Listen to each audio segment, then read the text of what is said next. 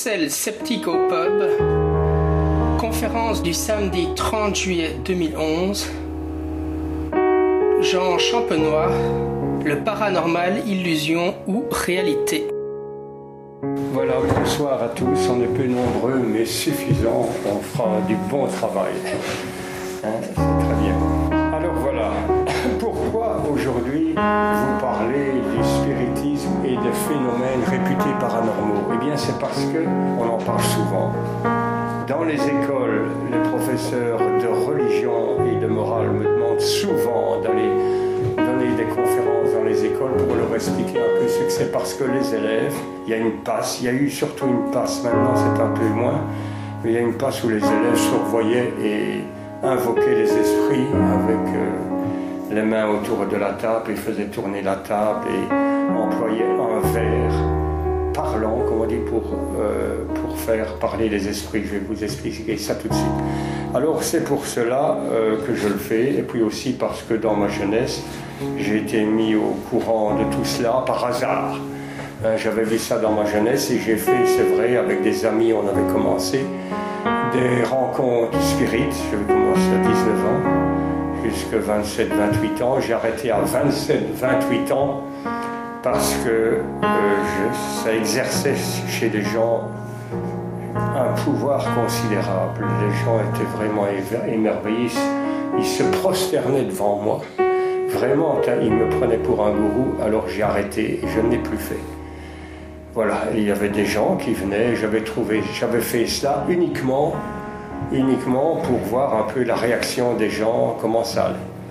Ça, c'est le préambule que je vous dis avant de commencer. Et alors, je vais vous parler de différentes choses, mais spécialement du spiritisme. Le spiritisme, puisque c'est ça que j'ai fait beaucoup, c'est du spiritisme. Eh bien, le spiritisme, c'est quoi? Eh bien, le spiritisme, c'est la science, la, euh, c'est la façon euh, de convoquer les esprits. On convoque les esprits par des, au moyen d'écriture automatique. Et c'est la croyance, si vous voulez, dans le fait qu'on peut euh, invoquer les esprits au moyen d'écriture automatique. Je vais vous dire, expliquer les différentes formes d'écriture automatique pour convoquer les esprits.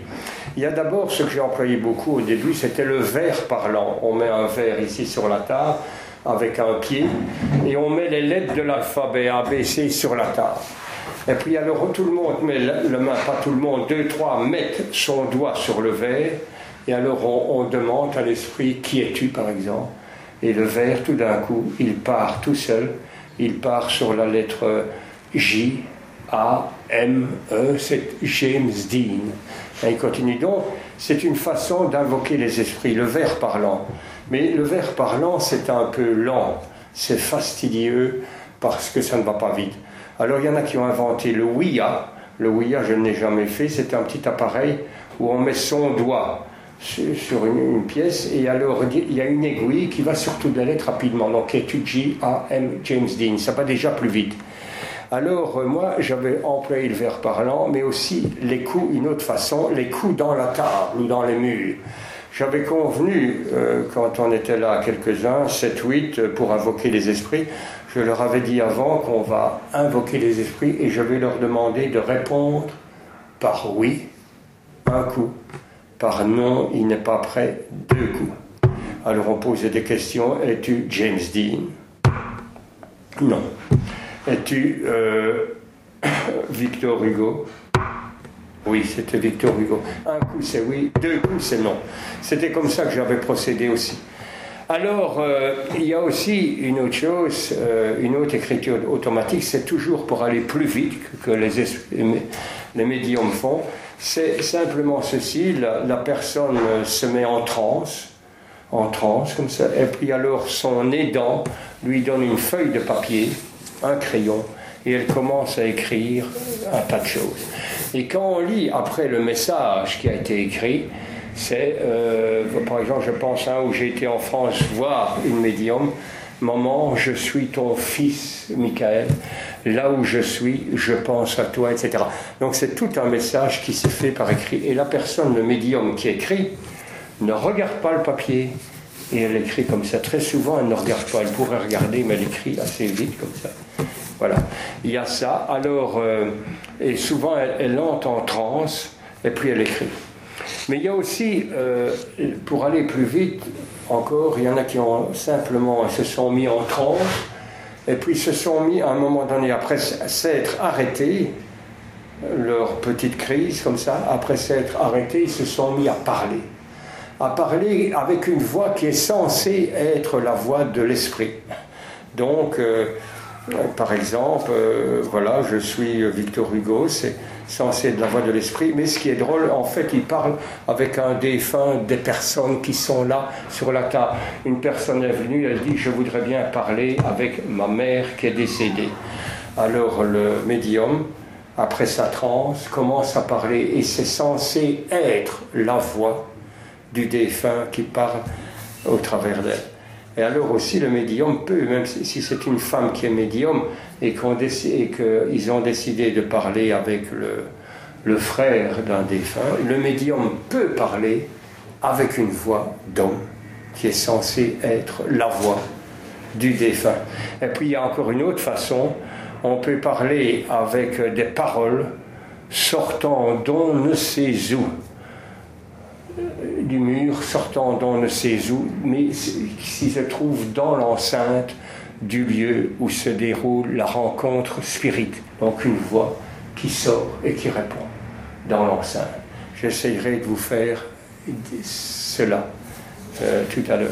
Alors voilà, je vais maintenant vous faire, euh, je vais vous montrer une expérience spirit une rencontre spirit en accéléré, puisque, mais quand même, vous verrez beaucoup de choses que je faisais dans le temps.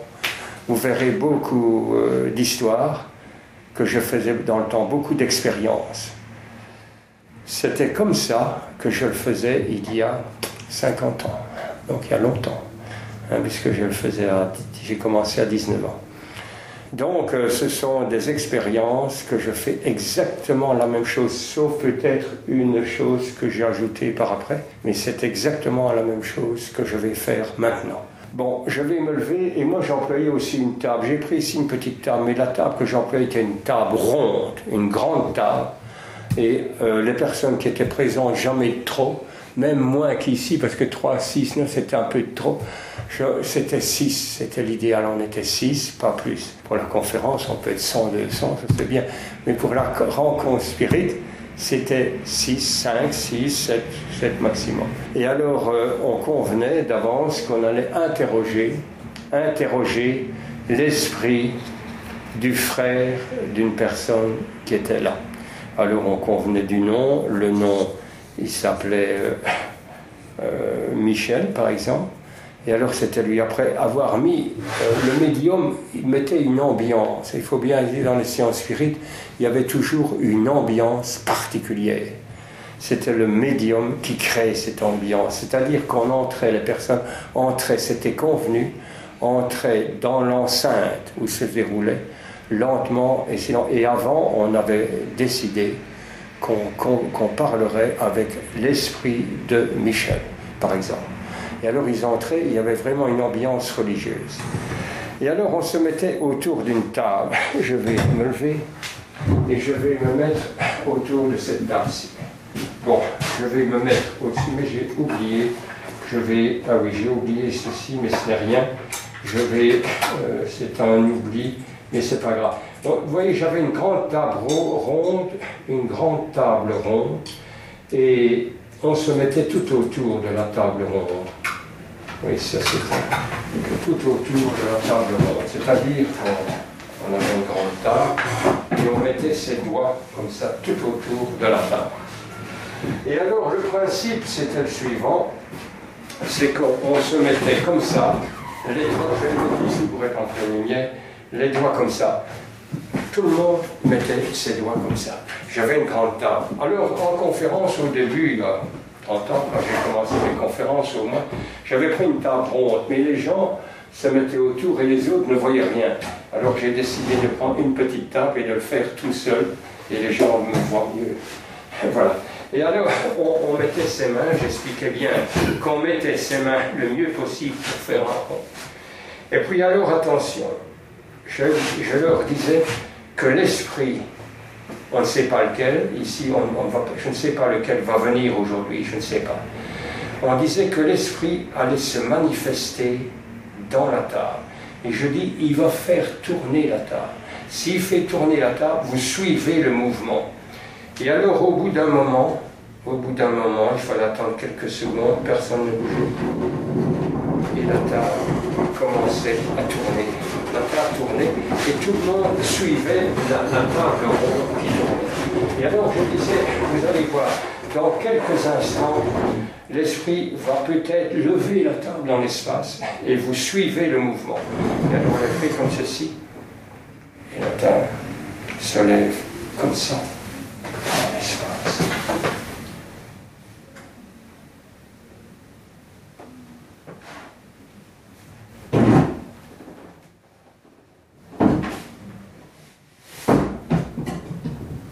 Voilà. Donc une fois que j'avais fait tourner la table, que j'avais fait lever euh, la table comme ceci, on était déjà persuadé que l'esprit était là. Il fallait voir l'ambiance. Euh, tous les gens autour de cette table qui tournaient avec la table, qui levaient, tout le monde et la table levait comme ça. Alors pour continuer, moi c'est comme je faisais il y a déjà longtemps, plus de 40 ans. J'avais ici de l'eau qui était préparée, mais je vais vous montrer, ici je vais bien vous montrer que c'est ici de l'eau. Je le buvais d'ailleurs pour montrer. Et alors je mettais ici de l'eau dans mon vase, comme ça. Simplement de l'eau d'une bouteille. voilà. Je mettais de l'eau, il y en a encore un peu, je vais mettre cette eau-là jusqu'au bout. Voilà. Et alors je demandais à l'esprit, je disais à l'esprit, puisque tu es là, manifeste-toi dans le vase. Et automatiquement, l'eau s'enflammait.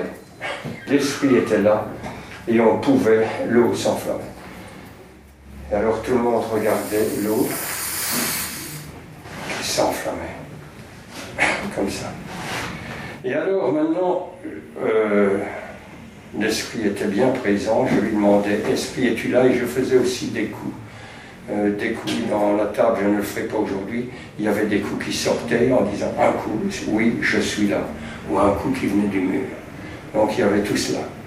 Et alors je demandais maintenant, on va voir, parce qu'on ne savait pas, je lui demandais, qui es-tu, toi qui as mis de, de, la flamme dans ce vase? Qui es-tu? Alors attention, qui es-tu?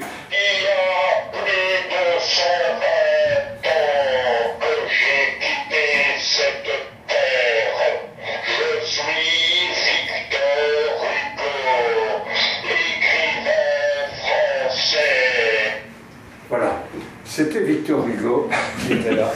Victor Hugo. Mais il y avait un, langage fantastique et on pouvait lui demander un tas de choses. Les gens posaient des questions, il répondait. C'était moi, ma façon dont je le faisais. Il y en avait qui faisaient avec le, le, comment dirais-je, le, le verre parlant. Il y en a d'autres qui le faisaient autrement. Moi, c'était comme ça. Et alors, on demandait, on pouvait lui demander, par exemple, les gens demandaient, ça c'est une question qui revenait souvent, où es-tu? Où es-tu? Je suis dans un endroit intemporel que l'esprit humain ne peut s'imaginer. Voilà. Donc, euh, et alors il posait des questions, on pourrait le faire, c'était très long, ça durait un bout de temps. Il leur demandait, là où tu es, tu es bien, c'est une question, peux-tu nous expliquer un petit peu là où tu il disait, je suis dans un endroit que vous ne pouvez vous imaginer. Hein, il y avait tout un langage comme ça. Et alors maintenant, euh, on pouvait même, en général chez moi, on invoquait deux esprits. James Dean, par exemple, Victor Hugo, et alors j'ai fait mon premier esprit que j'ai invoqué, c'était une dame, j'espère qu'elle est là et qu'elle pourra venir répondre, une dame du Moyen Âge et je vais demander Es-tu prêt? Es-tu prêt? Je suis Rose, disparue de votre monde depuis 400 ans? J'ai été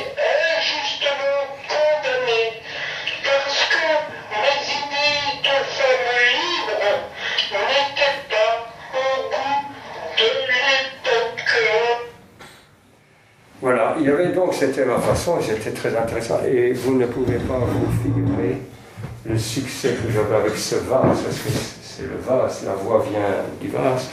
Vous ne pouvez pas vous figurer le succès que c'était. Parce que, évidemment, j'employais pour faire ça ce qu'on appelle le code reading, la lecture froide. Je vous expliquerai un peu ce que c'est. Avec la lecture froide, euh, que j'ai employé beaucoup, j'emploie encore maintenant, parce que je suis un magicien et dans mes spectacles de magie, ça m'arrive d'employer la lecture froide. La lecture froide, je l'expliquerai quand j'aurai quand même fini ça, parce que je, vais continuer. Hein, euh, alors je disais des choses que, en principe, je ne pouvais pas savoir.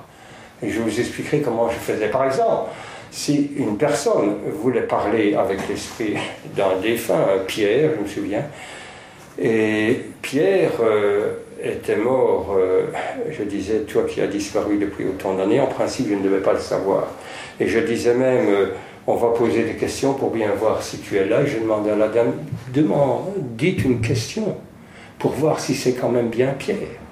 Alors elle lui disait, si, si tu es Pierre, qu'est-ce qui s'était passé quand tu avais 15 ans? Et puis il répondait de la même façon, avec une voix comme ça. Il disait, à 15 ans, j'ai dû recommencer une année qui m'a été fatale parce que j'ai dû quitter, enfin, il y a eu tout un tas de choses comme ça. Et alors on se demandait, je ne pouvais pas le savoir. Et effectivement, je ne pouvais pas le savoir, mais j'avais employé le call reading que je vous expliquerai tout à l'heure. Bon, alors voilà, maintenant, euh, on peut continuer, mais vous avez vu le, principal, parce que la conversation peut se continuer. Alors, euh, après avoir posé beaucoup de questions, je disais à l'esprit, à l'esprit, je lui demandais, maintenant, euh, tu peux encore euh, nous poser une, question, mais il en avait marre. C'était ça, en fait, le principe, pour poser dix questions, il en avait marre. vous allez voir, il en a assez, il va partir avec fracas. Attention, avec fracas cette intrusion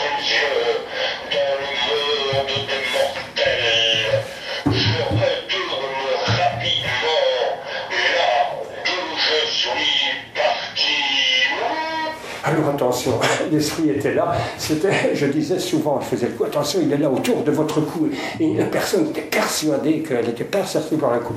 Alors je disais, regardez, euh, l'esprit est là. Et regardez le mur, et regardez le mur. Que je disais, regardez le mur qui est là. Et alors le mur était là et il regardait. Et il ne s'est rien passé. Tiens, que c'est marrant. Mais il ne s'est rien passé, non, il n'a pas il, il, tournait une chose, il regardait le mur, il ne s'est rien passé, ça peut arriver. Alors je vais faire autre chose, un autre effet, puisque ça n'a pas marché, je ne sais pas pourquoi d'ailleurs. Alors euh, je vais faire ceci. Donc alors je disais attention, il est ici dans le coin, il est là dans le coin. Alors attention, il est là quelque part. Voilà, c'était un effet qu'il faisait parmi d'autres effets. Et alors, euh, il y avait différents effets comme ça qui se faisaient. il partait avec fracas. Euh, l'effet qui était aussi très bien, il saisissait une personne à la gorge, à la jambe, et s'il devait enflammer cette histoire-là, mais il n'a pas enflammé, mais c'est bien. Il devait faire différentes choses comme ça. Et alors, vous avez vu, j'avais une table, une chaise, il la retournait de loin, il faisait différentes choses. Voilà. Ça, c'est euh, comme ça qu'il partait. Chez moi, il partait toujours avec fracas. Et alors après, il faisait quoi? Il faisait tomber une table ou une chaise et il faisait tomber un crucifix enflammé, quelque chose. Et tomber un crucifix. J'avais un crucifix au mur qui tombait chaque fois.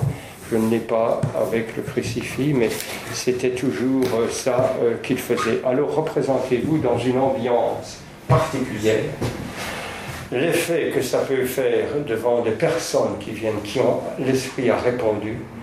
Il fait tomber des objets, il fait tomber un crucifix, il enflamme quelque chose, et alors euh, il prend à la gorge une dame ou un homme qui est présent, et puis hop, il part. Il part comme ça par là, toujours il partait dans une flamme, dans un coin. Ça laissait chez les gens, je puis vous assurer, une impression considérable. Euh, j'ai d'ailleurs arrêté à 27 ans parce que les gens, vraiment, se prosternais devant moi. Il y avait des gens qui me disaient Vous êtes extraordinaire. Ils me prenaient pour un gourou. Hein, et alors j'ai dû arrêter. Et c'est pour ça le vrai motif pour lequel j'ai arrêté. Et je vous assure qu'on aurait pu faire fortune là-dedans. Euh, les personnes, pour parler avec l'esprit d'un défunt, ils auraient donné n'importe quoi. Voilà. Alors ça, euh, voilà, donc je vous ai fait une fait spirit, hein, différentes choses comme ça. Et alors euh, les gens se demandent, après avoir fait tout ça, ce que j'en pense. Est-ce que l'esprit revient sur Terre? Est-ce qu'on revient du plan de l'infini dans le monde fini? Hein, Les gens se demandent, ça ils ne savent pas après faire, parce que je ne dis jamais rien quand je fais les expériences, rien du tout. Et alors les gens se demandent si l'esprit revient sur Terre. Alors je dis toujours ceci. Et c'est là que parfois j'ai des oppositions, j'ai des gens euh, qui ne sont pas d'accord, mais je vais quand même leur expliquer pourquoi. Alors je dis ceci, malgré la littérature énorme qu'il y a là-dessus, malgré les témoignages les plus convaincants qu'on entend à la télévision par exemple, ou un peu partout, je puis vous dire que l'esprit ne revient jamais sur Terre en aucune façon et en aucune circonstance. Et je vais vous dire pourquoi et les raisons. Euh, pourquoi? D'abord, euh, il y a deux sortes de médiums. Hein, ce que j'étais, il y a ceux qui ne font rien d'extraordinaire. C'est-à-dire, ils sont là, ils font tourner une table, mais tourner une table n'est pas extraordinaire, ça n'a rien d'extraordinaire. Hein, ils, font, ils vont tourner une table, ils vont parler comme ceci, ils vont se mettre assis, et le médium va parler, mais c'est sa voix. Il ne dit rien d'extraordinaire. On veut parler, par exemple, avec Rosa. Elle va dire euh, ceci, par exemple, euh, je suis dans un endroit merveilleux.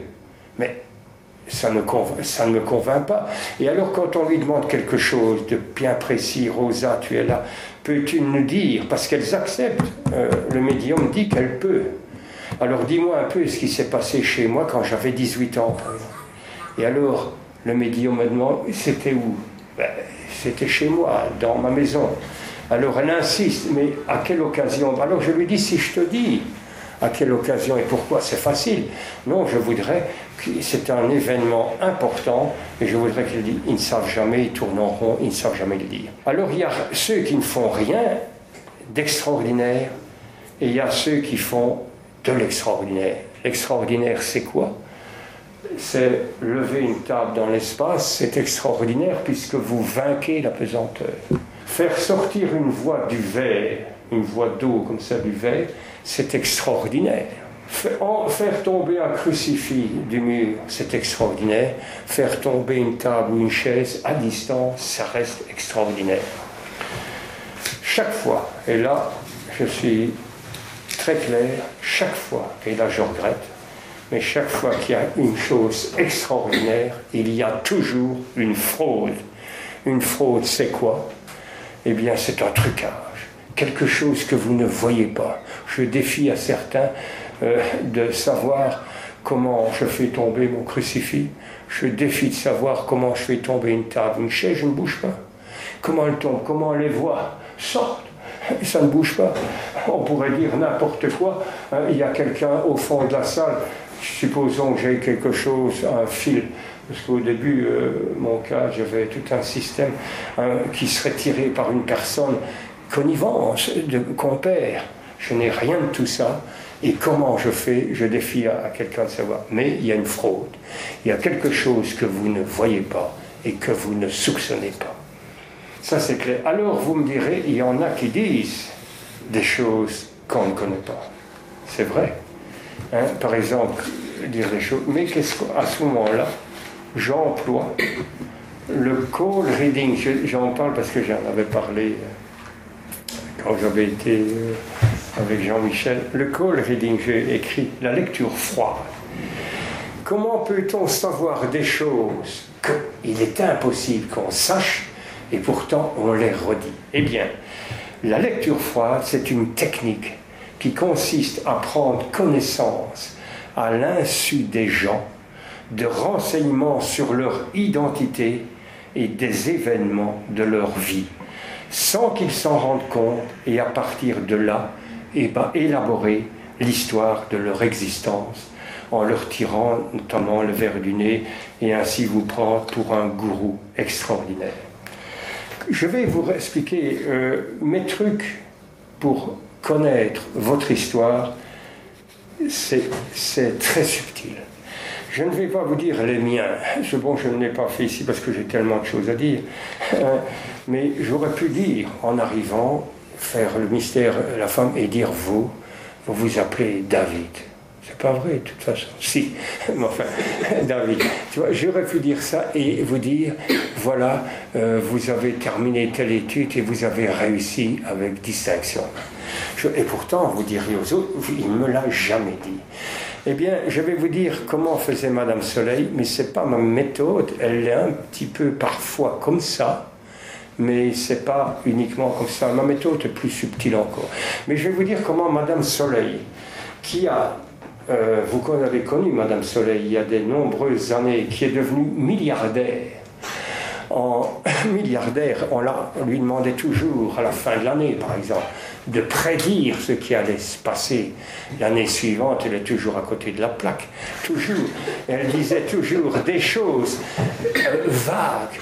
Euh, le, comment, le, les ministres, le gouvernement, je, je, sens que le gouvernement ne tiendra pas. Mais c'est pas clair.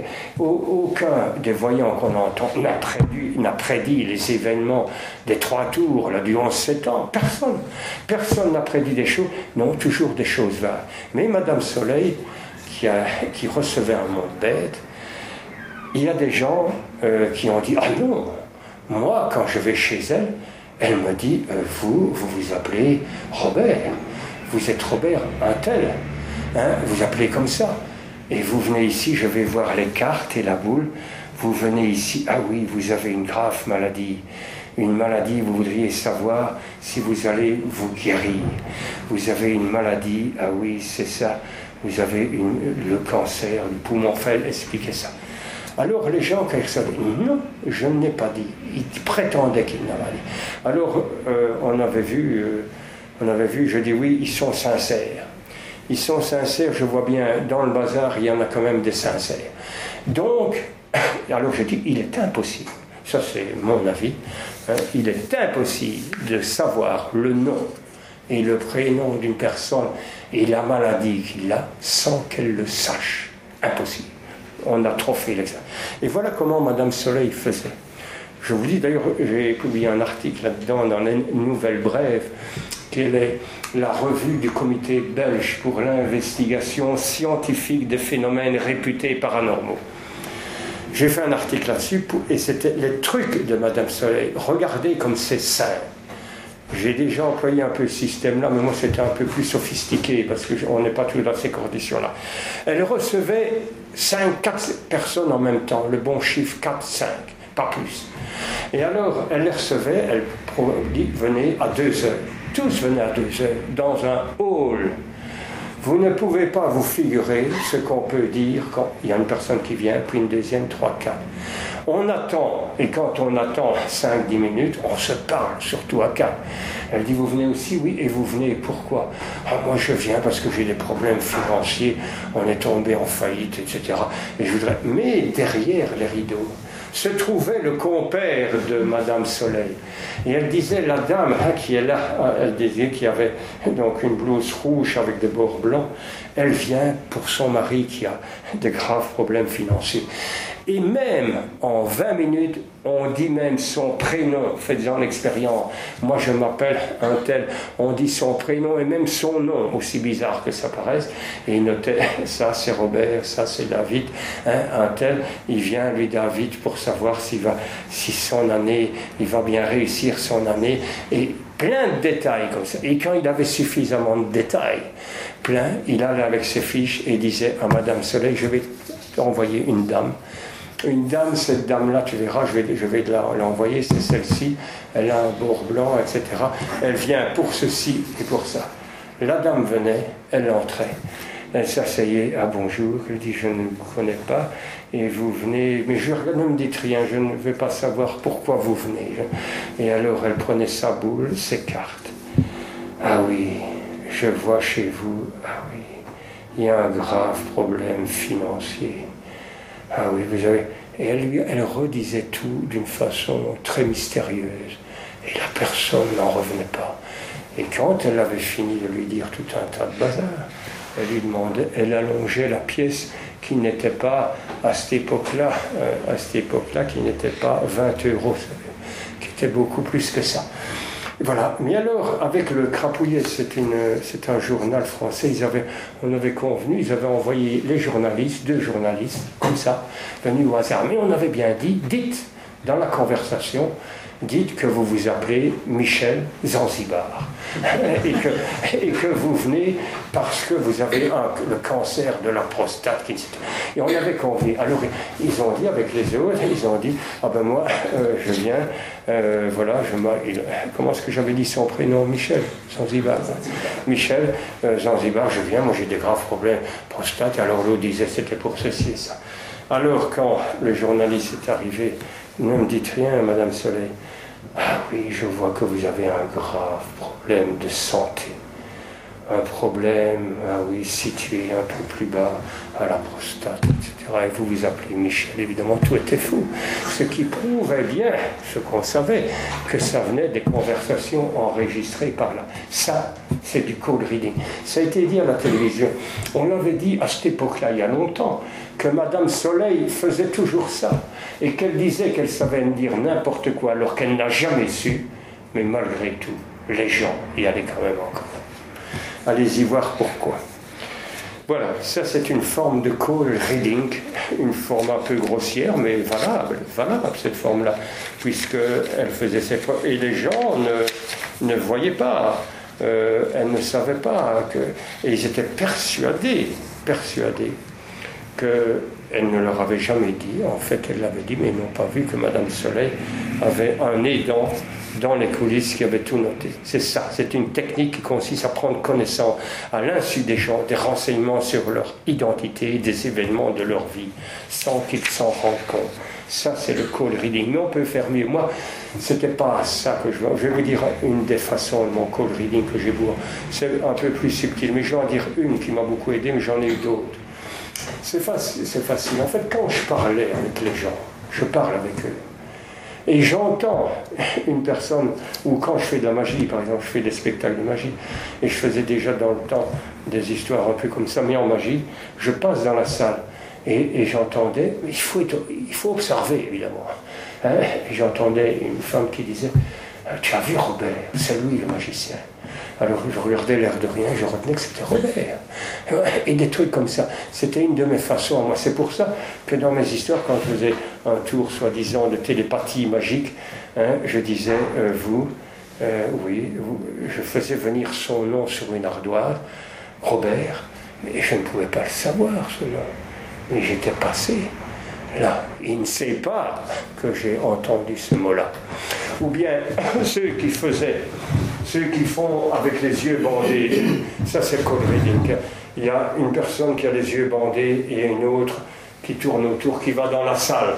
Il va dans la salle et il, demande, euh, c'était par exemple Mir et Miroska, c'était très connu. Mir allait dans la salle et il demandait ceci, voilà, monsieur là, euh, je pense, qu'est-ce qu'il a sur ses genoux? Eh bien, elle dit quoi? Il a un livre. Oui, très bien, euh, Miroska, très bien. Il a un livre et quoi encore? Ah, Il a un, petit sac, c'est très bien. Euh, bon, et alors tout ça, et le monsieur là, il a quoi? Un portefeuille, très bien, et ce, il a, oh, il voyait en passant, ah, un paquet de cigarettes, il, il, fumait à ce là on fumait. Maintenant, on fume moins. Sauf les jeunes qui fument plus, mais on fume moins. Alors il disait, monsieur, il fume, oui, c'est sûr, vous fumez. Et, il prenait la cigarette. En prenant la cigarette, il regardait une belle. Peux-tu me dire quelle est la marque de la cigarette Une belle gare. Il avait vu. Et alors, euh, parfois il y avait des numéros. Il, retenait les numéros, il rendait la cigarette. Et puis alors, euh, il allait plus loin, il tournait. Et alors, au bout du cercle, c'était un cercle, souvent c'était sur les places publiques, et il dit Monsieur là, il fume aussi, lui aussi, monsieur là. Et il revenait, et monsieur là, il fume, oui, il fume. Et pourrais-tu me dire le numéro qui est écrit sur sa cigarette? Il y a toujours un numéro. Lequel c'est? 584. Fantastique, il était à 4 mètres. Ça, c'est du call reading. Donc, il en a pris connaissance au moment où il a pris la cigarette et qu'il a lu la marque. Hein, dis-moi un peu la marque que c'est.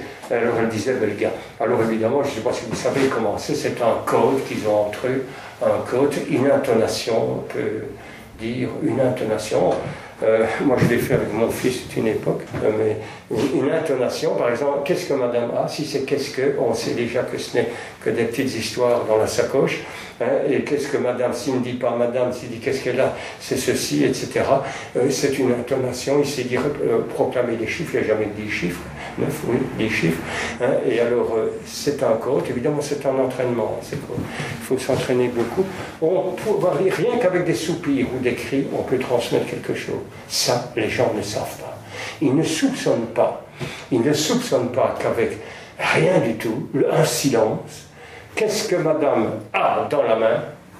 C'est tout. Elle va dire, elle a une sacoche. Et, alors, ajoute, euh, il n'ajoute rien. Une sacoche, oui, oui, il dit oui. Alors, et elle dit, elle continue, et dans sa sacoche, elle a ceci et ça, alors qu'il n'a rien dit, il a simplement dit oui. Donc tu vois, le silence peut lui dire ce que c'est. C'est bizarre, mais c'est comme ça. Et c'est un, long entraînement. Ça, c'est du call reading. Et moi, je l'emploie encore maintenant, souvent. Mais j'ai certains call reading un peu plus sophistiqués. Voilà. Donc ça, c'est comme ça qu'on peut savoir les prénoms. Bon, maintenant j'ai dit que, euh, voilà, j'explique pourquoi il n'y a rien euh, chez les médiums il y a des médiums qui ne font rien d'extraordinaire, rien du tout. Alors je ne vois pas pourquoi, euh, ne faisant rien d'extraordinaire, rien du tout, je devrais croire, je devrais croire que c'est vrai. Quand, on a été dernièrement voir un médium à tourner avec un monsieur que je crois qu'il serait là mais qui n'est pas là, il m'avait dit qu'il viendrait. Et alors on avait été voir. Et le médium, c'était une dame, elle qui parlait, elle parlait comme ça, avec sa voix.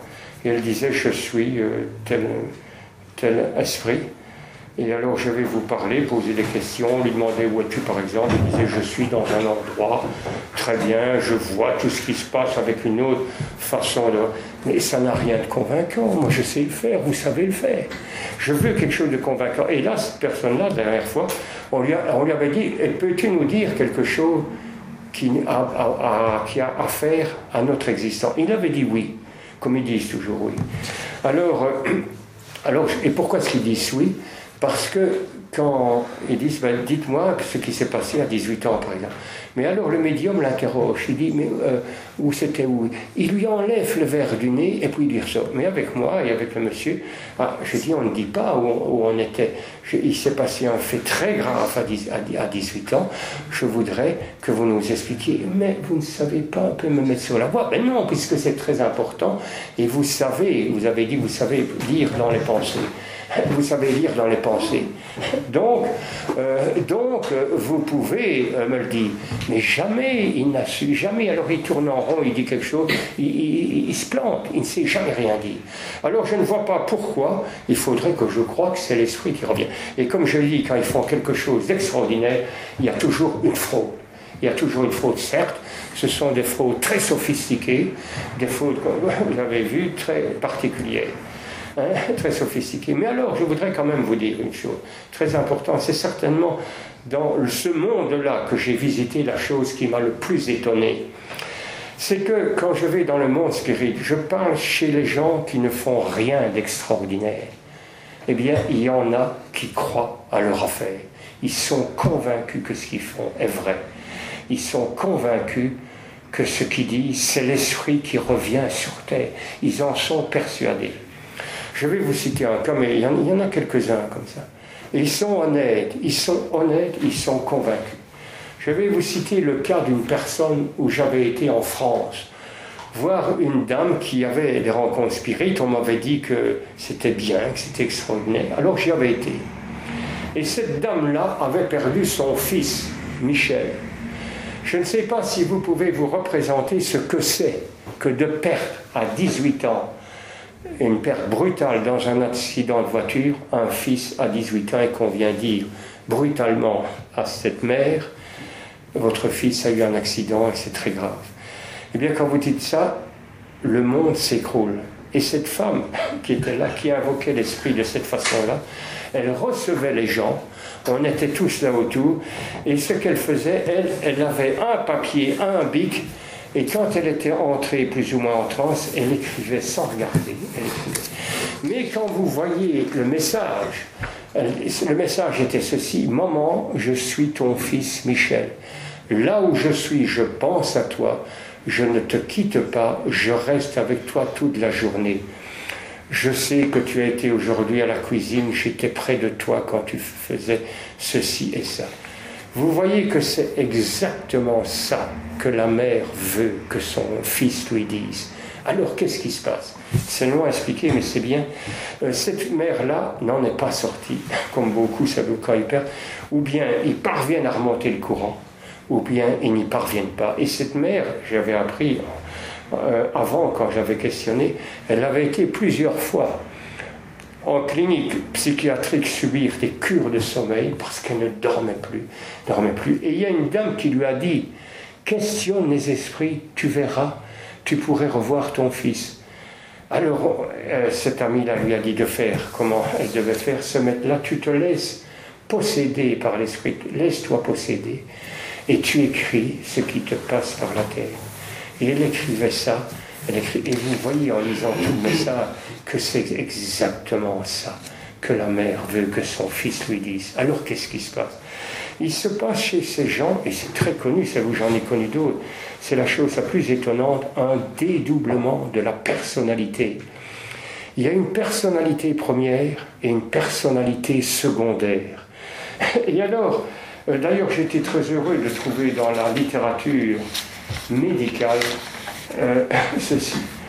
Le syndrome des personnalités multiples chez un, se manifeste par la succession chez un même patient de plusieurs personnalités imaginaires.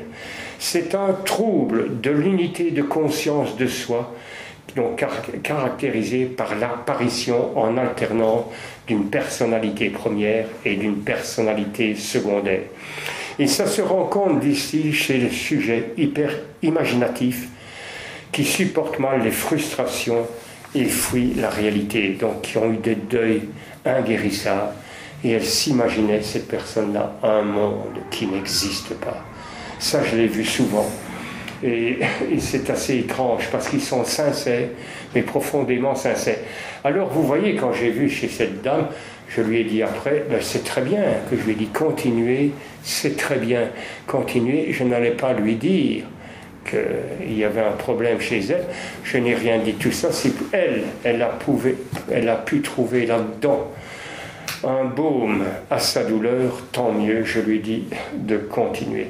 Mais c'est ça qu'elle a, un trou de personnalité première et d'une personnalité secondaire. J'ai vu des, des dédoublements, mais pas seulement là-dedans. Je vais vous dire un trou de la personnalité le plus extraordinaire de toutes les expériences que j'ai vues. Il en vaut la peine parce qu'il est particulier. Euh, il y avait une personne, parce qu'on me téléphone souvent, encore maintenant, alors que j'ai arrêté euh, cette histoire-là il y a plus de, plus de, 40 ans, 45 ans, et il y a encore des personnes, c'est assez étrange, ça vous marque, qui me demandent si je ne saurais pas faire ça pour eux, etc. Et il y a une personne qui m'a, il n'y a pas si longtemps, enfin le temps passe vite, il est vrai, il y a 7-8 ans, c'est quand même beaucoup, mais en fait c'est pas longtemps dans l'histoire de ma vie. Et alors, euh, euh, cette personne-là me téléphone pour me dire si je ne pouvais pas venir chez elle parce qu'elle était envoûtée par sa voisine.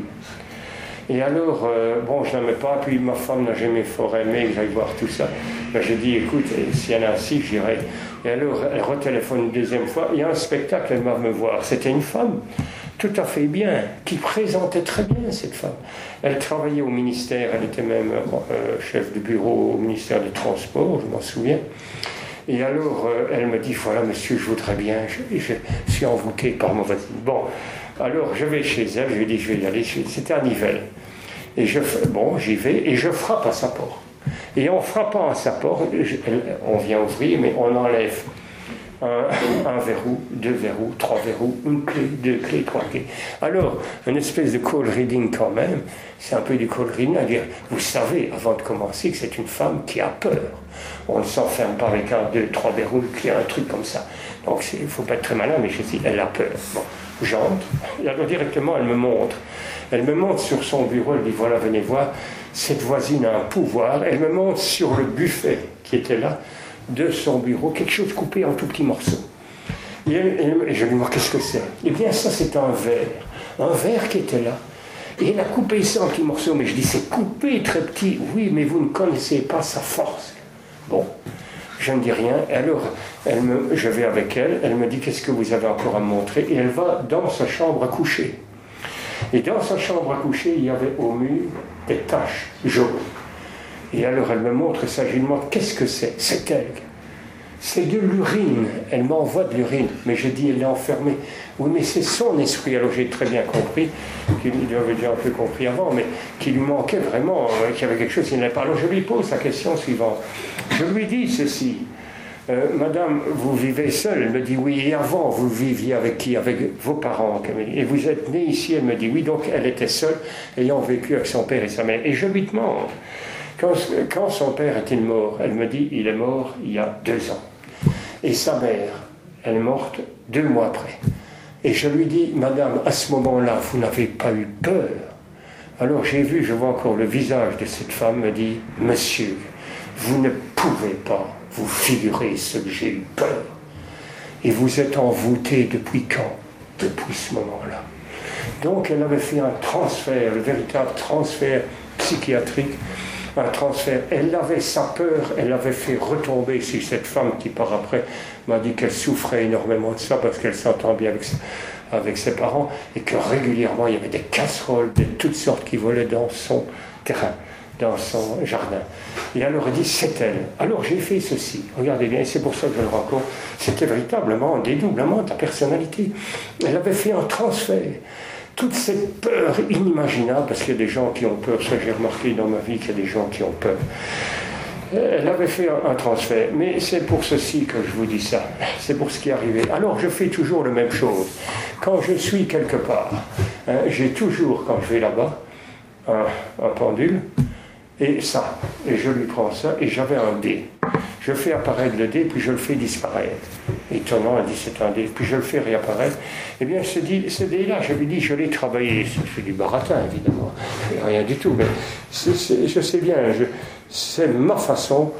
Je sais que je faisais du, bien parce que je n'ai pas trouvé d'autre méthode.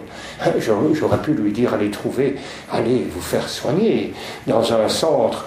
Mais d'abord, j'avais appris, j'ai appris qu'elle avait déjà subi des cures de sommeil. Je ne lui ai rien dit de tout ça. Je lui ai dit, vous allez voir, parce que je sais combien sont les gens, je vais le mettre là, sur votre buffet, il va vous protéger. Dites-vous bien qu'avant, je l'avais fait apparaître, puis disparaître. Puis elle était très étonnée de ça. Alors, euh, je dis, je vais le faire. Et c'est là que s'est déroulé quelque chose d'extraordinaire. J'ai pris le dé, le buffet était un peu plus loin. J'ai pris le dé, et puis, supposons que j'étais à cette distance-là. J'ai pris le dé, et j'ai dit, je vais le mettre, et je fais ça. Mais je lui ai expliqué que j'allais le mettre sur le buffet. Je me tourne pour le faire. Et alors j'ai fait ceci. J'ai pris le dé, comme ça, pour aller le mettre sur le buffet. Je devais aller jusqu'au bout, mais je me suis arrêté au début de ma course. Et je lui ai dit, vous allez voir, il va vous protéger. Et à ce moment-là, j'ai vu nettement la femme qui ne pensait jamais que j'allais me retourner, qui croyait que j'allais aller le mettre là tranquillement là. J'ai vu nettement la femme qui avait une petite, petite bouteille et qui a acheté au mur des taches rouges. Et je les ai vues tellement. Et alors je dis, qu'est-ce que c'est ça? Elle me dit, c'est elle. Non, je dis, c'est pas elle, c'est vous. Elle me dit, non, non, c'est elle. J'ai rien dit, mais j'ai dit, j'avoue, alors j'ai rien dit, j'ai continué avec ça. Donc, c'est elle-même qui provoquait, évidemment, je m'en doutais que c'était elle-même, qui provoquait cette tache de sang, je ne sais pas ce qu'elle allait me dire, mais je veux dire par là, que je fais partie du comité belge pour l'investigation scientifique des phénomènes réputés paranormaux, et on sait combien il faut être prudent dans les témoignages humains, combien il faut les prendre avec beaucoup de prudence. Il faut contrôler jusqu'au bout des ondes. Parce que si j'avais fait, comme j'aurais dû faire, prendre le dé, là, et je leur ai dit, je vais le mettre ici, et vous allez voir, il va vous protéger. J'aurais vu ça. Ah, je c'est extraordinaire. Et la femme avait déjà repris rapidement la petite bouteille dans sa poche, évidemment. J'aurais vu. Qu'est-ce qui se passe? J'aurais dit au comité, je viens d'assister quand même quelque chose d'étonnant. D'étonnant. Ah oui, j'étais présent. J'étais présent. Eh bien, c'était faux. J'étais présent, sauf deux secondes. Deux secondes, trois secondes. Et là-dedans, c'est passé ce phénomène-là. Il en vaut la peine parce que c'est quand même extraordinaire d'avoir mis en, une supercherie en deux secondes. Pour vous dire qu'il faut être très prudent, et le comité dit toujours ceci, qui a toujours été ma devise, ne rien ni a priori, on nie rien. Mais je regrette ne rien affirmer sans preuve. Il faut des preuves, parce que moi, les témoignages, j'entends tout. J'ai entendu de tous les témoignages possibles et inimaginables. Je dis, moi, je veux bien, oui, d'accord, vous avez vu ça, oui, très bien, mais je voudrais être présent, parce que les gens, le problème avec ça, ils font ça. Ça, je peux vous aider avec ça. Pour vous donner un exemple, ça c'est aussi un bon exemple dans les conférences pour ça. J'ai fait toute une époque. Au début, au début, j'ai fait ceci. J'ai fait le verre parlant. Ça, j'étais un peu expert. Vous savez, il faut des tas bien lisses. Celle-ci était l'idéal. Mon verre, je mettais le doigt avec un autre, ou tout seul, ou avec un autre, ou deux ou trois, il ne faut pas trop sur le verre. Deux doigts, et on a directement qui es-tu? V, I, C, Victor Hugo. Et on avait un, langage. Euh, peux-tu nous dire euh, où, es-tu euh, Peux-tu répondre à la question est-ce que je serai heureux plus tard? Et Victor Hugo répondait. Donc il y avait un langage. Mais je l'ai fait souvent avec quelqu'un d'autre, et même dans les séances spirites, ceux qui faisaient ça, je demandais toujours de pouvoir mettre le doigt avec sur le verre. Donc le verre était, d'habitude j'ai toujours un verre, je n'ai pas maintenant, mais le verre était là, on mettait son doigt, le verre allait là, un verre à pied, et il allait là. J'ai mis ton doigt. J'ai mis, je vais dire 30, 40 fois, peut-être plus, mon doigt sur le verre. Et après, le lendemain, le surlendemain, ou jours après, quand je voyais les gens qui étaient venus, devant moi, ils disaient c'est un homme extraordinaire. Il a fait tomber un crucifix. Il a fait ça. Et quand il invoquait les esprits, il avait son doigt à 10 cm au-dessus du verre. Et le verre allait tout seul. Qu'est-ce que j'ai entendu ça? J'étais toujours à 10 cm, voire 15 cm, et jamais je n'ai quitté le doigt du verre. Ça, c'est les gens. Avec ça, ils font ça. Je regrette le verre allait, d'accord, parce que ça voulait bien et c'est moi qui orientais le bazar, mais jamais je n'ai quitté le, verre, jamais. Ça, c'est les témoignages humains. Ça, c'est comme ça. Je vais vous dire, dans le même ordre d'idée, si j'ai ici, euh, ah, c'est parce que ça s'est passé il n'y a pas si longtemps que ça. Voilà, ici, à Delin, en France. À Delin, en France, il y avait le maire de Delin, qui a dû d'ailleurs démissionner à la suite de ça, il, allait à l'église, il devait recevoir l'orchestre philharmonique de Besançon, symphonique, l'orchestre symphonique de Besançon. C'est dans le soir, puis de toute façon, on en a assez parlé à la TV, cette histoire-là. Il devait recevoir l'orchestre symphonique de Besançon. Et alors, qu'est-ce qu'il avait fait? Il pouvait disposer d'église. Alors, avec l'église, qu'est-ce qu'il avait fait? Il avait pris l'hôtel avec un, aidant, il avait mis l'hôtel de l'autre côté et mis les fleurs au pain pour ça, pour le recevoir. Il avait préparé ça, puisqu'il n'y avait plus de messe. Hein, et alors, mais il y avait encore des gens qui allaient. Alors, euh, des gens, des dames venaient prier là. L'hôtel, qui a toujours été là, toujours, était là-bas. Fantastique. Alors, quand elles sont sorties, elles ont raconté qu'il y avait des phénomènes inexpliqués, inexpliqués qui ont eu lieu parfois devant témoins. Inexpliqués. L'hôtel de 200 kilos a été déplacé sans raison apparente. Alors le maire, quand il a vu l'ampleur que ça avait pris, il est revenu le soir et le lendemain déplacer d'autres objets. Ça l'amusait, il, a dit clairement, on l'a Il a déplacé. Alors, hein, c'était une histoire fantastique, la nuit. Et regardez ce qu'ils disaient, les gens, euh, trois, quatre jours après. Jeudi passé, passé euh, euh, les gens disaient vendredi, des cierges ont traversé l'église. L'un d'eux s'est fendu, des coupelles de bougies ont été déplacées de 5 à 6 mètres, des statuettes se sont brisées sans raison apparente. Et rien de tout ça. D'autres témoignages font état de bougies, frôlant des paroissiens hors de toute présence humaine. Alors ça a été dit, on en a parlé dans toute la presse, les Japonais venaient déjà avec leur euh, télévision euh, pour prendre tout ça. Alors le maire, quand il a vu, c'est pas moi, c'est le journal, puis d'ailleurs ça a été dit, le maire, quand il a vu le bazar que ça a pris, il a dû dire au conseil communal, il a dit écoutez, euh, je regrette, mais j'ai fait ça pour m'amuser. Hein, on voit son article, j'ai fait ça pour m'amuser, etc. Mais ça a pris tellement d'ampleur qu'il a dû démissionner. Il a dû, il était en procès. Et parce qu'il avait retourné toute la France, et c'était histoire après. Et je dis, je n'ai jamais fait que ça. Mettre l'hôtel là, parce qu'il y avait le concert qu'il devait y avoir quelques jours après. Alors quand j'ai vu que les gens ont fait tout un foin parce que l'hôtel était là, alors je me suis amusé à déplacer des fleurs des saints, etc. Hein, c'est moi qui ai fait ça. Mais vous voyez les témoignages des gens.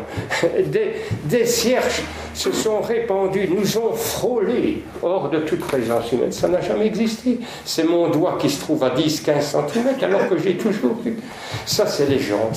Les témoignages humains, moi, ça ne veut rien dire. Euh, rien du tout. Moi, il faut que je les contrôle, je les trouve.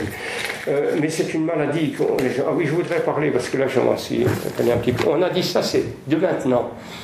Dans le soir du 27 du 7, donc il y a deux jours, on a parlé à la radio, à la TV. Il y avait eu à Petit Rochin un ovni, souvenez-vous, un petit Rochin. Et je me rappelle, c'était en 1990, hein, le 4 avril. On avait eu, euh, là le soir d'hier, hein, l'ovni, quatre jours. Ça avait été un bazar, un bazar comme tout. Et alors, on m'avait demandé en 1990, parce que la, chose, comment, euh, le, CNRS avait fait un document euh, qui disait c'est quand même une drôle d'histoire. Un chercheur français avait soumis la photo hein, aux techniques les plus pointues de traitement numérique des images utilisées à l'Institut d'optique théorique et appliquée d'Orsay. Et alors, on avait fini par rejoindre euh, l'avis de certains pour mettre ça au, au patrimoine des grandes énigmes de l'univers. Et qu'est-ce qui s'était passé? Moi, quand on me l'avait demandé, moi, je suis c'est un homme qui a fait ça. Je dis, c'est clair, c'est quelqu'un, c'est encore un bobard ou des étudiants. Je sais bien. Non, c'est toujours bien toi.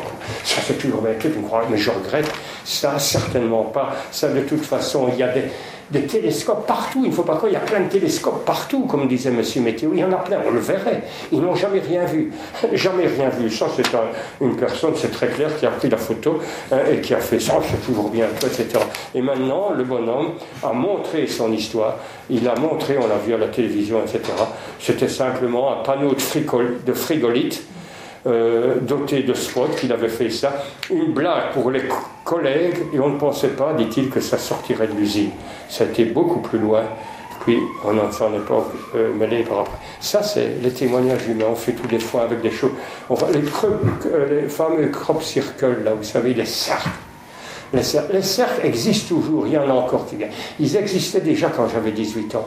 Ils existent. Ce sont les gens qui font ça, c'est toujours les gens. Il n'y a rien à faire. Et je le disais encore une personne illuminée, illuminée. Oui, il y a peut-être 5%. Je dis non, c'est 100%. Et il n'y a rien à faire. Et je me souviens au scout, euh, il y a longtemps, il y avait déjà des crop circles. Et avec les scouts, quand j'avais 18 ans, pour s'amuser, on avait fait, je vais demander, la même technique hein, du crop circle, un fil au milieu, mais ce n'était pas aussi beau que ceux qu'on voit. On avait fait deux cercles mais pas mal fait, puisqu'on tire avec une corde. Et, je, pas mal fait deux cercles, on avait fait une petite fioriture. Alors on avait fait ça et on avait été dire aux gens, c'est marrant, euh, écoutez, il y a des cercles dans la chaise. Eh bien, les gens sont venus un foin. Il y a euh, deux, trois jours après, quatre jours, parce qu'on y retournait, on campait pas très loin, des gens se mettaient par terre, ils étaient comme ça, pour prendre les, rayonnements du satellite des ovnis. C'est fou, les gens, c'est fou. C'est dingue, c'est inimaginable. Dans ton exemple que tu viens de citer, là, il y a tu, parles de tu parlais des témoignages humains. Hum. Euh, il y a un professeur émérite de physique du CR qui lui affirme que oui, j'ai C'est le fameux, c'est le fameux, je ne sais plus son nom. Oui, oui, c'est ça. Mason, Mason croit tout. Vous voulez dire qu'il y a un chat qui miaule et qui a dit en miaulant qu'il était le fils de Dieu, il le croit. C'est pour vous dire que le, le, le diplôme universitaire le diplôme universitaire, ça ne veut rien dire. Rien du tout. C'est pas un gage. Ça ne veut rien dire. Bon, alors voilà, euh, je vous ai dit ça. Euh, et j'ai fait un petit mot comme ça pour euh, rapidement. Jamais l'homme, il ne faut pas que je dépasse trop le temps, donc ça va, je n'ai pas encore ça fait une heure, bien si quand même bientôt. Mais je dis, jamais l'homme ne pourra jusqu'à nouvel ordre faire bouger un objet par la force de sa volonté. Moi je le fais, je bouge un objet mais ce n'est pas par ma force de ma volonté. Je bouge les objets dans mes spectacles réellement. Je bouge les objets, c'est pas par ma force de ma volonté. Jamais un homme ne pourra faire tomber un objet. Ça, qu'est-ce que j'ai fait tomber l'objet? Par, par, sa force de concentration, ou faire tomber une table qui est à distance, ou une chaise, par sa force de concentration, jamais.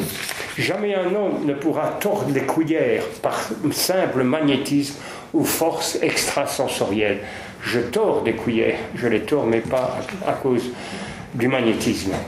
Jamais un moine bouddhiste en prière ne s'élèvera du sol, ne fût-ce que d'un centimètre, et vaincre ainsi la pesanteur. Un voyant ne pourra dire à une personne son nom et connaître les motifs de sa venue sans le savoir d'avance. Euh, jamais un guérisseur ne pourra supprimer la plaie d'une brûlure quelconque si ce n'est qu'avec l'apport de la médecine traditionnelle.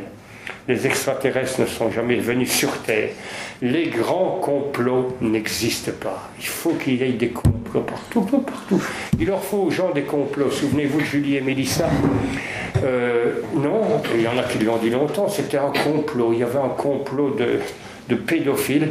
Hein, ils savaient où c'était. Évidemment, ça à un moment donné euh, failli mal tourner. C'était un complot, évidemment, qui se trouvait dans l'entourage du roi ou dans l'entourage du cardinal. Évidemment, il y en a un qui a écrit un bouquin là-dessus. C'était qui le savait dans l'entourage du roi. Il n'y avait rien de tout ça. On se demande pourquoi, c'est moi qui ai ça, une partie des gens, et notamment une partie de la gauche intellectuelle, ne semble toujours pas délivrée de cette théorie du grand complot, de la conspiration secrète de certains membres du pouvoir et voit des opprimés partout. Comme si les avancées du génie humain ne parvenaient pas à anéantir les craintes venues de la nuit des temps.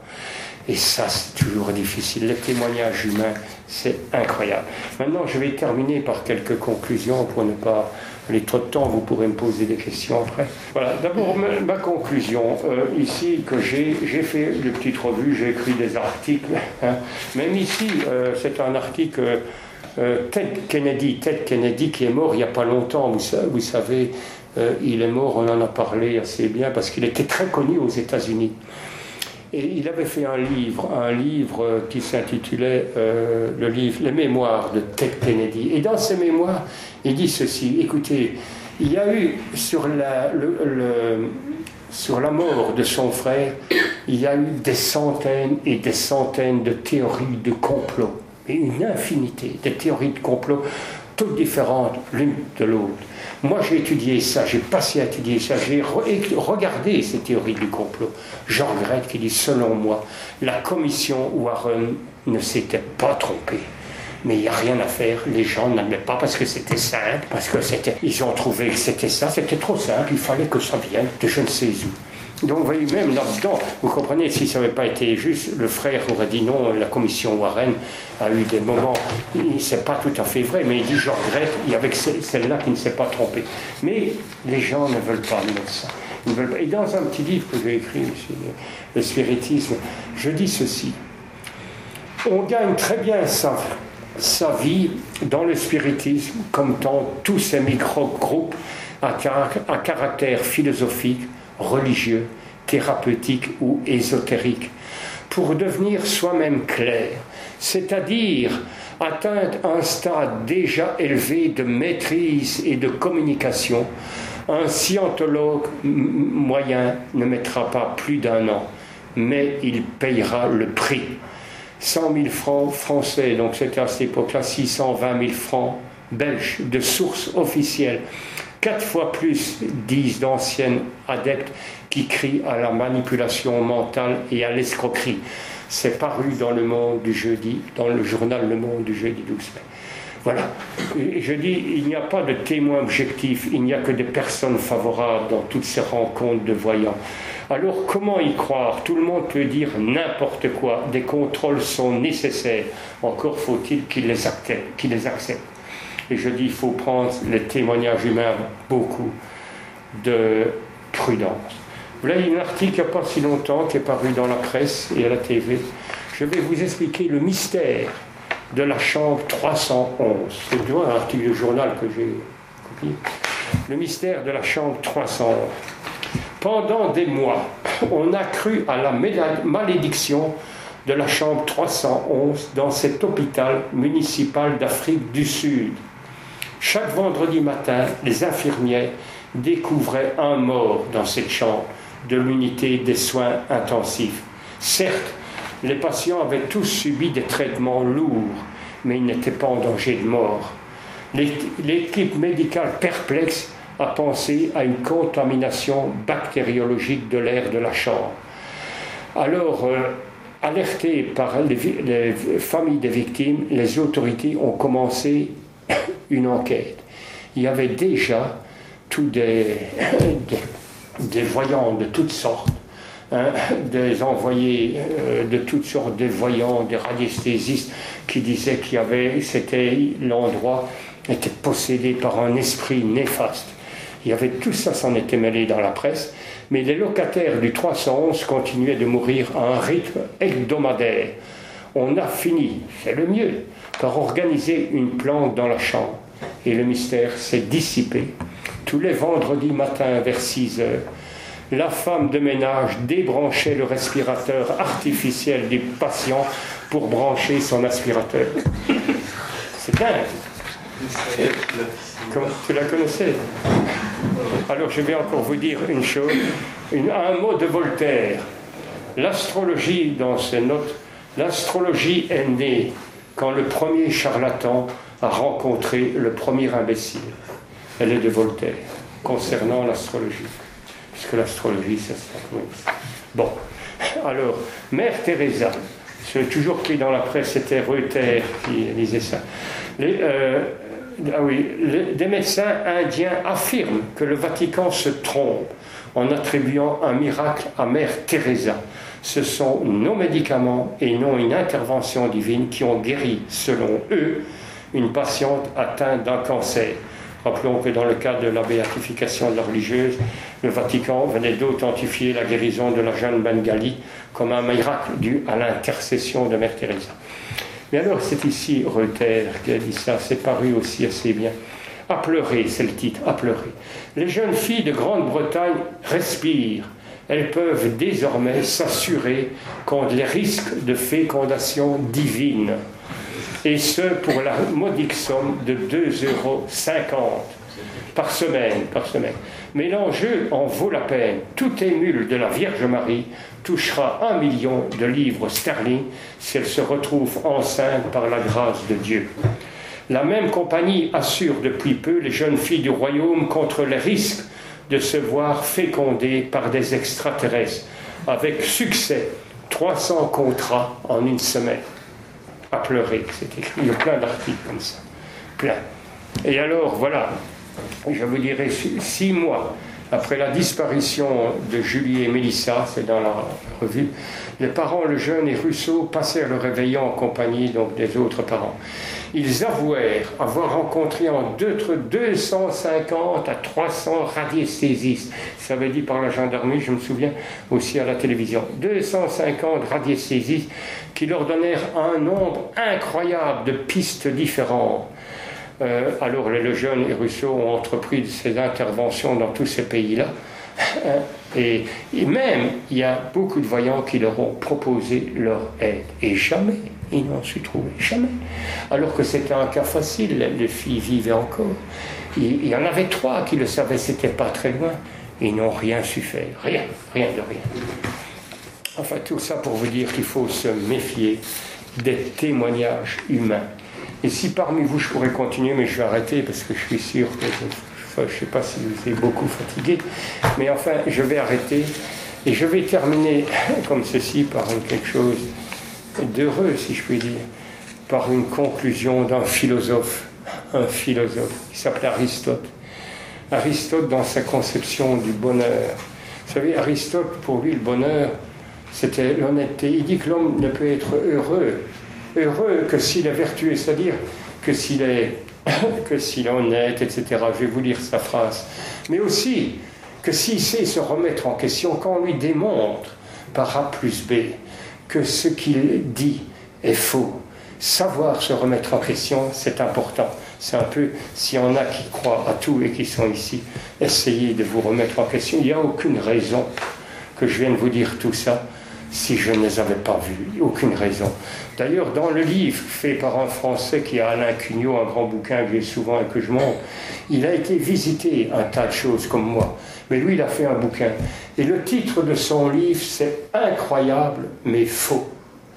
Et Albert Jacquard, dans l'introduction, il était heureux de faire cette introduction parce qu'il dit à un moment donné, de plus en plus, nous assistons à une crétinisation de notre culture. De plus en plus, les gens croient n'importe quoi. Mon ancien voisin qui s'appelle Jean-Paul Crèvecoeur, mais qui a quitté, a fait une conférence ici à Bruxelles où il y avait bien plus de gens que moi, un monde énorme, et la publicité, sans doute qu'ils auront fait des publicités individuelles, où il annonçait aux gens, mais c'est faux, c'est faux, on n'a jamais été sur la Lune. C'est de la blague, c'est la CIA qui a fait ça pour détourner les gens. C'est de la blague, on n'a jamais été sur la Lune. Il, annonçait aussi que les événements euh, du 11 septembre, des trois tours, c'est faux, c'est la CIA pour détourner, et, tous les gens croient, ils étaient plus d'une centaine, parce que les journalistes, il y avait un journaliste, c'est pour l'avoir lu dans le journal, de la RTB qui a dit, mais vous devriez vous, il s'est fait sortir. vous voyez, on arrive de plus en plus, comme disait Albert Jacquard, à une crétinisation de notre culture. Et s'il y en a qui croient tout ça, dites-vous bien que j'ai aucun intérêt, mais c'est parce que j'ai vrai que je trouve que dans plein de trucs on ment. On ment même sans le remarquer. Il y a des illuminés sincères, comme je dis, ils sont illuminés, ils sont sincères, ils ne voient même pas qu'ils mentent. Pour terminer la conclusion d'Aristote. Aristote disait ceci Tous les hommes désirent être heureux et nul ne saurait être heureux sans être vertueux. Les vertus pour Aristote sont des modes de comportement, comme le courage, la justice, l'honnêteté, la prudence, la tolérance et savoir se remettre en question. Si vous êtes vertueux, dit Aristote, vous serez heureux. Je vous souhaite ce soir d'être heureux. Voilà.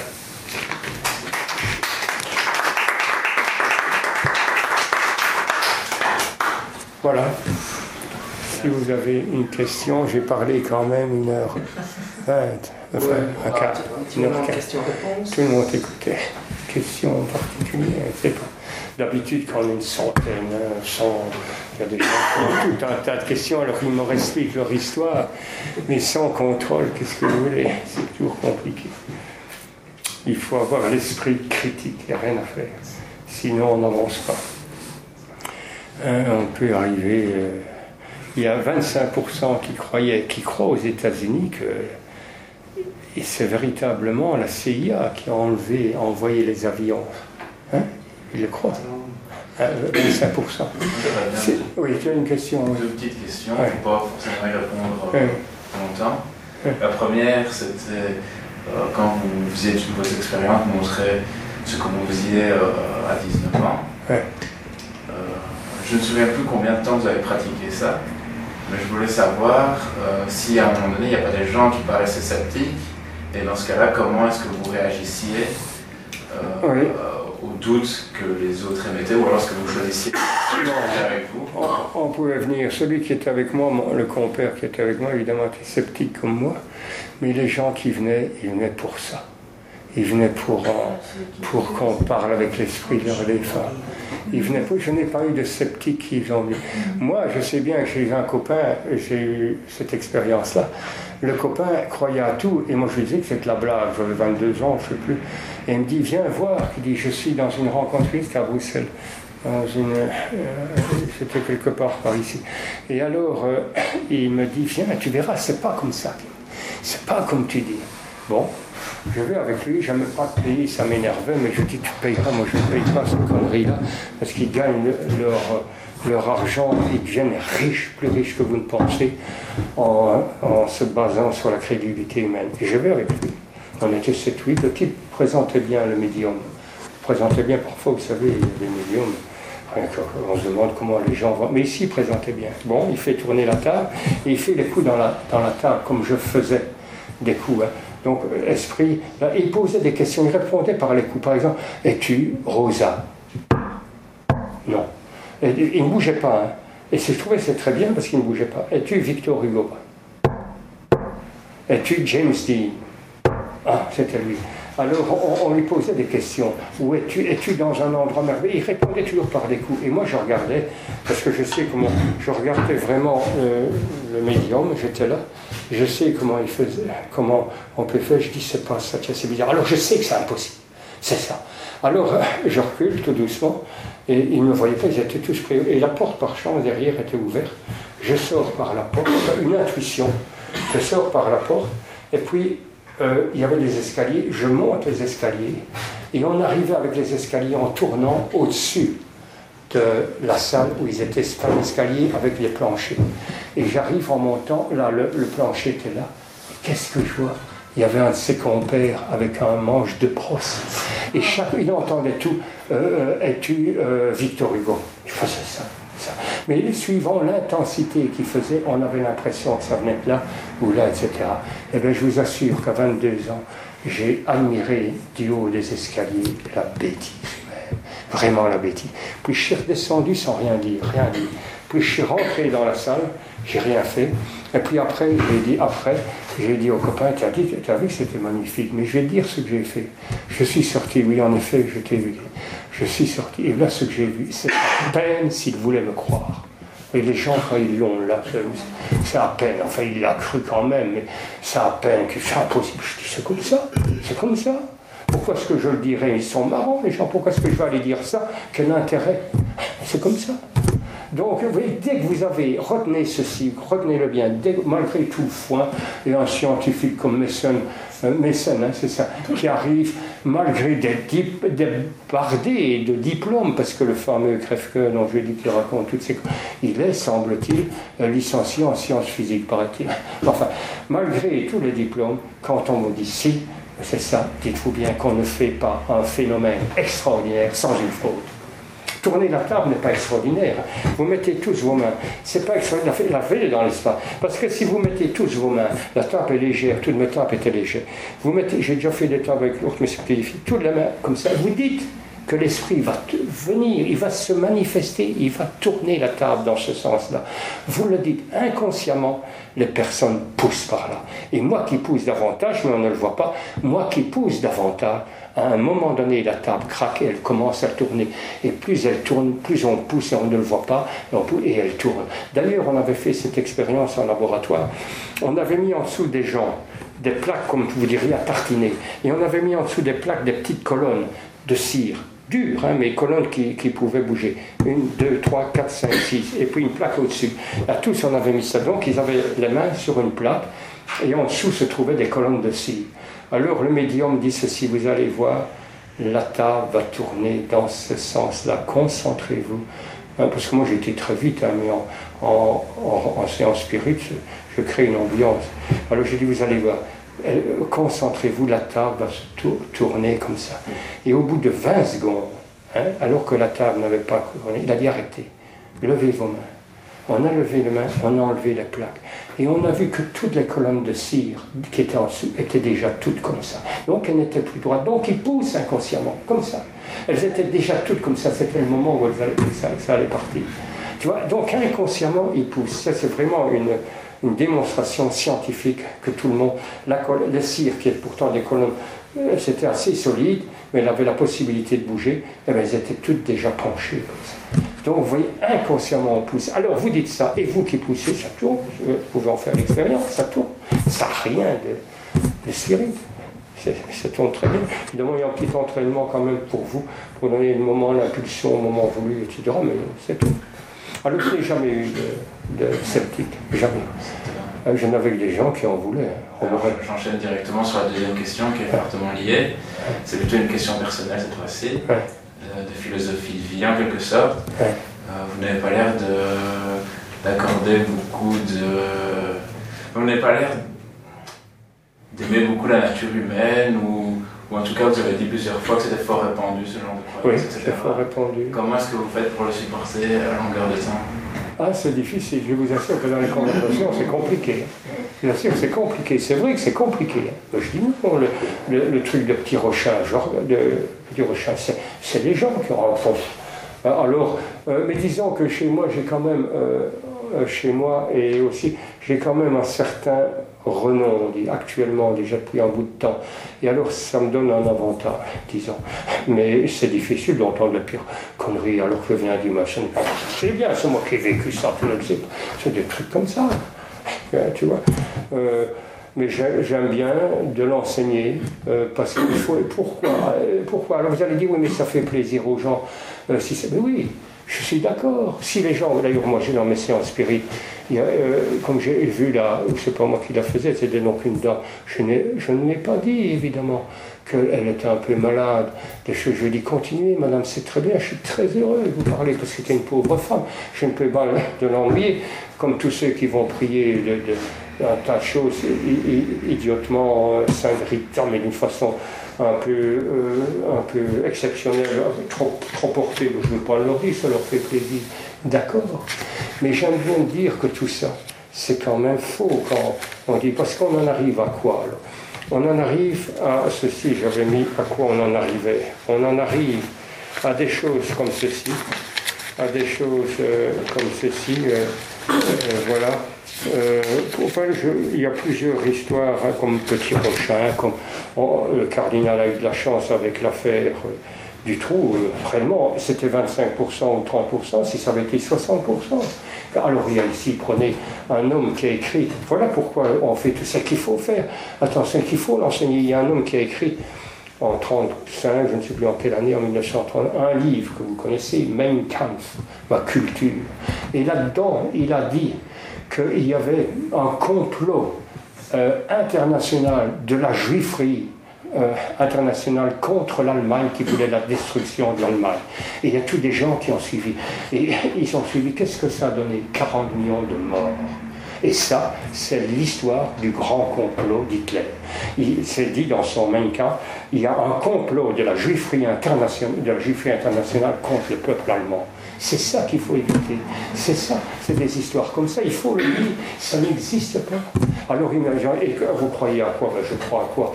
Euh, Beaucoup de bonheur. Je crois à la culture de l'esprit qui donne beaucoup de joie. Qu'est-ce qui peut dire que quand il y a un bouquin, un, bouquin qui n'a pas une joie, la culture de l'esprit, quand il fait un mot croisé, mais quand il fait euh, des choses, il y a une joie, la culture de l'esprit donne beaucoup de joie.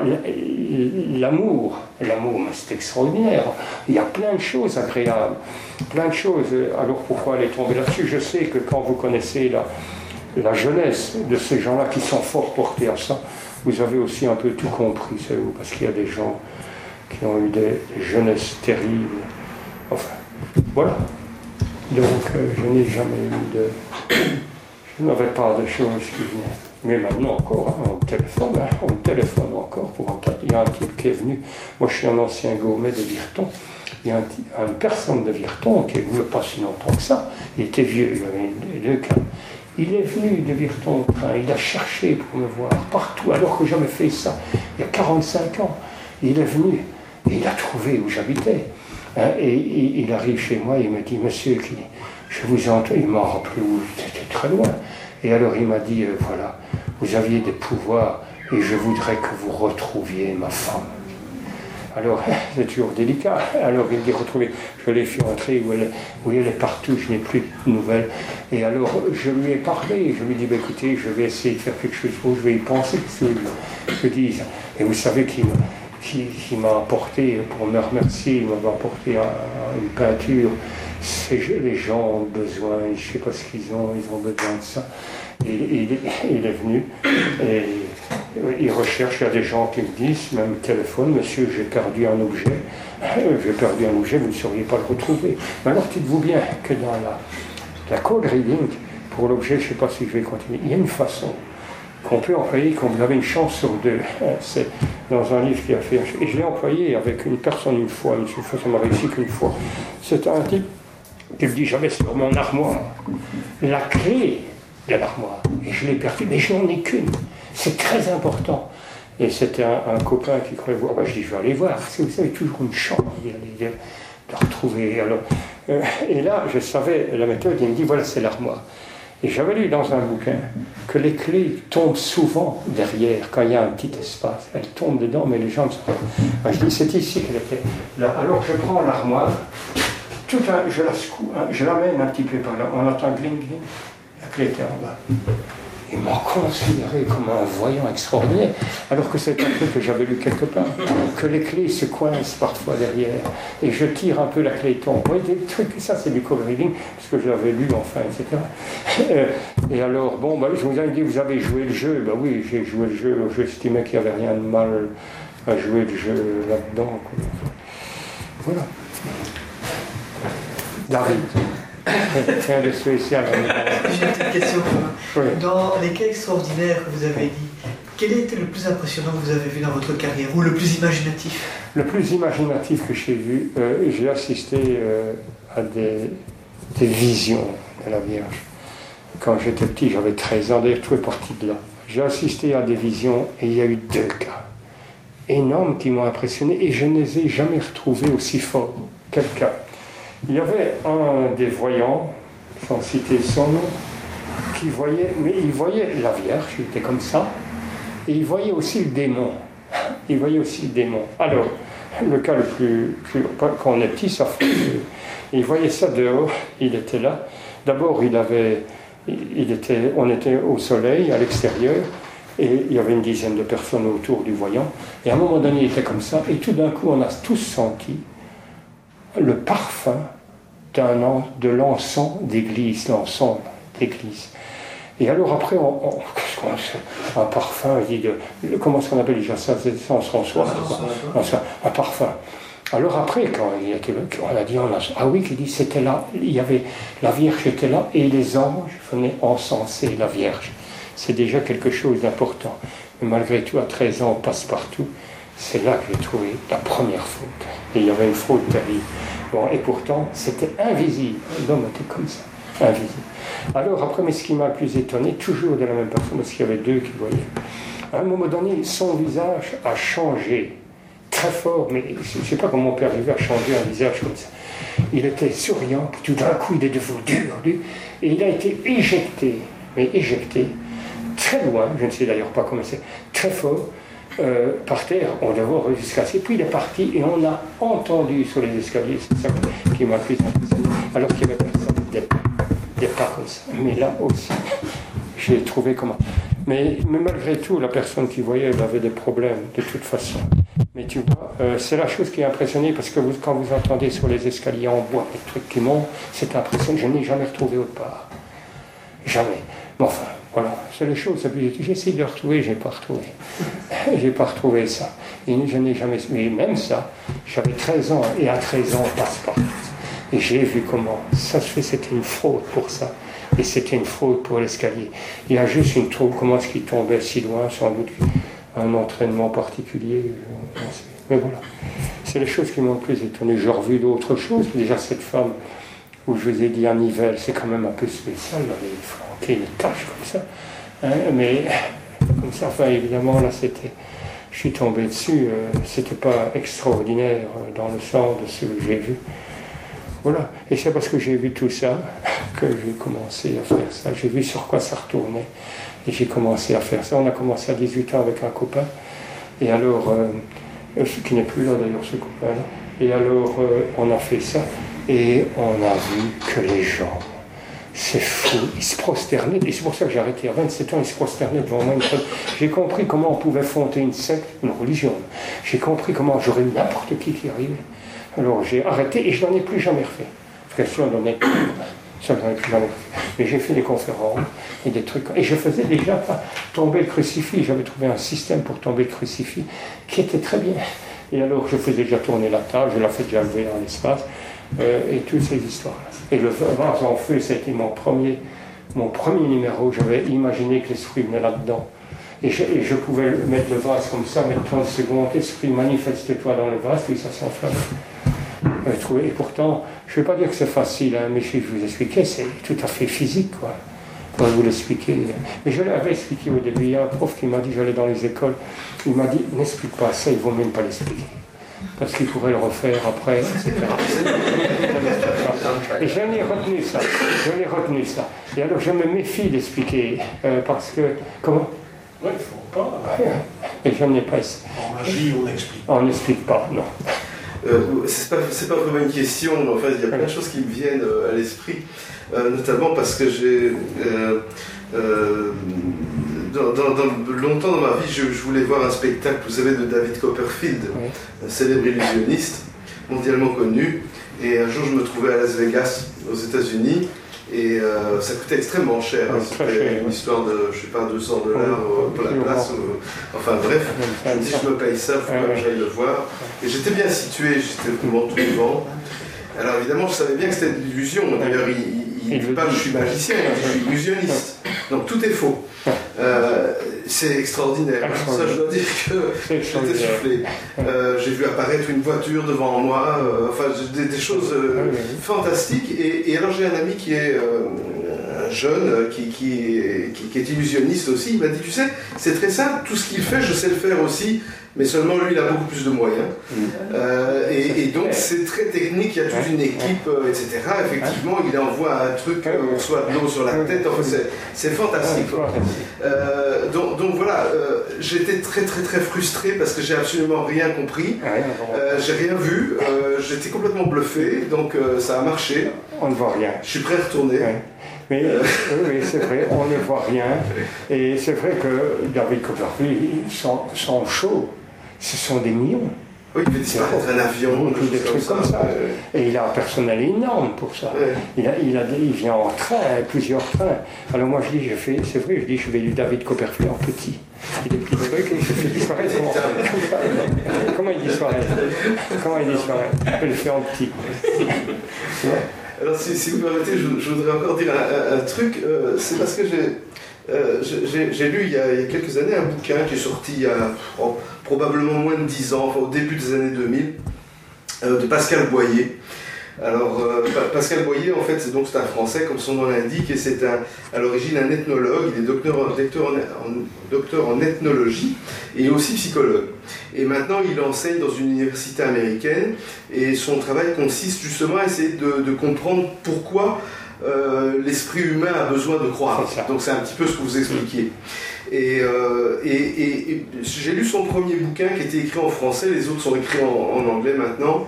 Euh, et son premier bouquin s'appelle Et l'homme créa les dieux.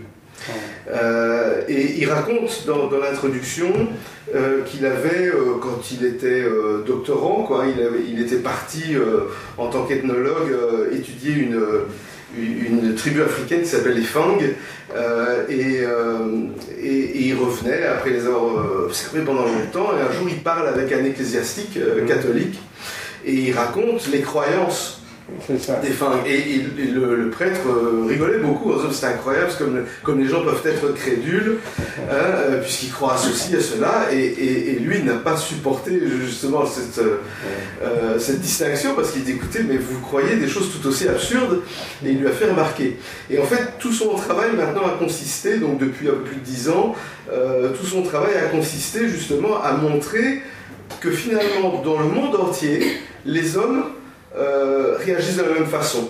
Donc probablement parce qu'on a tous le même cerveau et, qu'on on a un peu tous la même manière de, ou le même besoin de croire. Mm. Hein, c'est ce que vous expliquez. Hein. Euh, finalement, les, les, gens veulent croire absolument à quelque chose et même si vous leur prouvez que c'est faux, mm. euh, bah, ils n'y croient pas. Ça me mm. fait penser, je m'excuse, je suis un peu bavard, je, suis bavard en nature, mais, mais, mais, ça me fait penser, vous savez, avec la théorie du complot dont vous parliez, vous connaissez les livres de Dan Brown, le, premier, comment ça s'appelait euh, Le Da Vinci L'Église catholique était euh, mise un petit peu euh, mise à partie dans, l'histoire. Il y a l'évêque de Gênes à l'époque qui avait, qui, avait voulu expliquer, mais que tout était faux, évidemment. Et, les gens ont dit, vous voyez que c'est vrai, puisque l'évêque lui-même dit que c'est faux, c'est donc qu'il protège hein, les secrets. Donc en fait, dit, expliquer que c'est faux, ça sert à rien parce que les gens ont besoin de croire. Oui, c'est ça. Hein, euh, je pense que c'est un besoin, un besoin. c'est naturel. Un besoin naturel, oui. Puis alors il y a des gens qui perdent pied comme ça dans. L'homme est fragile, hein. la fragilité humaine est incroyable quand vous perdez un défunt. C'est par exemple, oui, c'est sûr, ils ont besoin de ça. Mais il est bon de rappeler, comme je l'ai fait, pour ne pas arriver à des aberrations, théorie du complot, etc. Quand même, Hitler n'a dit en fait vraiment que ça, qu'il y avait un complot international, la juifferie avait créé un complot contre le peuple allemand, ce qui a donné quand même 40 millions de morts. Hein, c'est un peu ça. Alors, mais c'est vrai que c'est très compliqué, on croit n'importe quoi. Alors ici, j'ai deux bouquins, qui veulent. Ça a été créé par le comité belge pour l'investigation scientifique de phénomènes. J'ai oublié d'en parler. Il parle de ça euh, d'une façon scientifique, de tous les, les, points que je viens de parler, l'astrologie par exemple, parce que ça, le comité tout africain d'astrologie évidemment.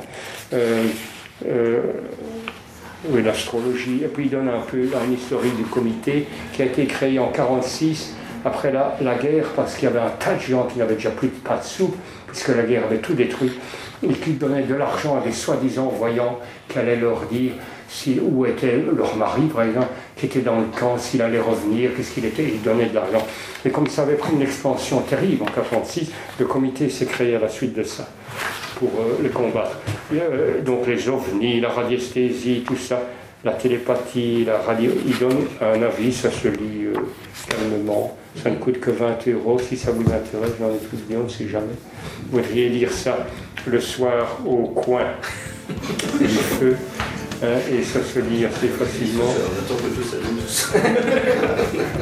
non, mais c'est bien fait, ils ont mis du temps pour faire ça. Voilà. Très bien, ça, c'est notre mot de la fin. Juste pour euh, les sceptiques au pub, euh, donc euh, je vous conseille, on a un site web, donc vous tapez Bruxelles Sceptique au pub, et vous pouvez recevoir une, une mailing list pour savoir les prochains événements.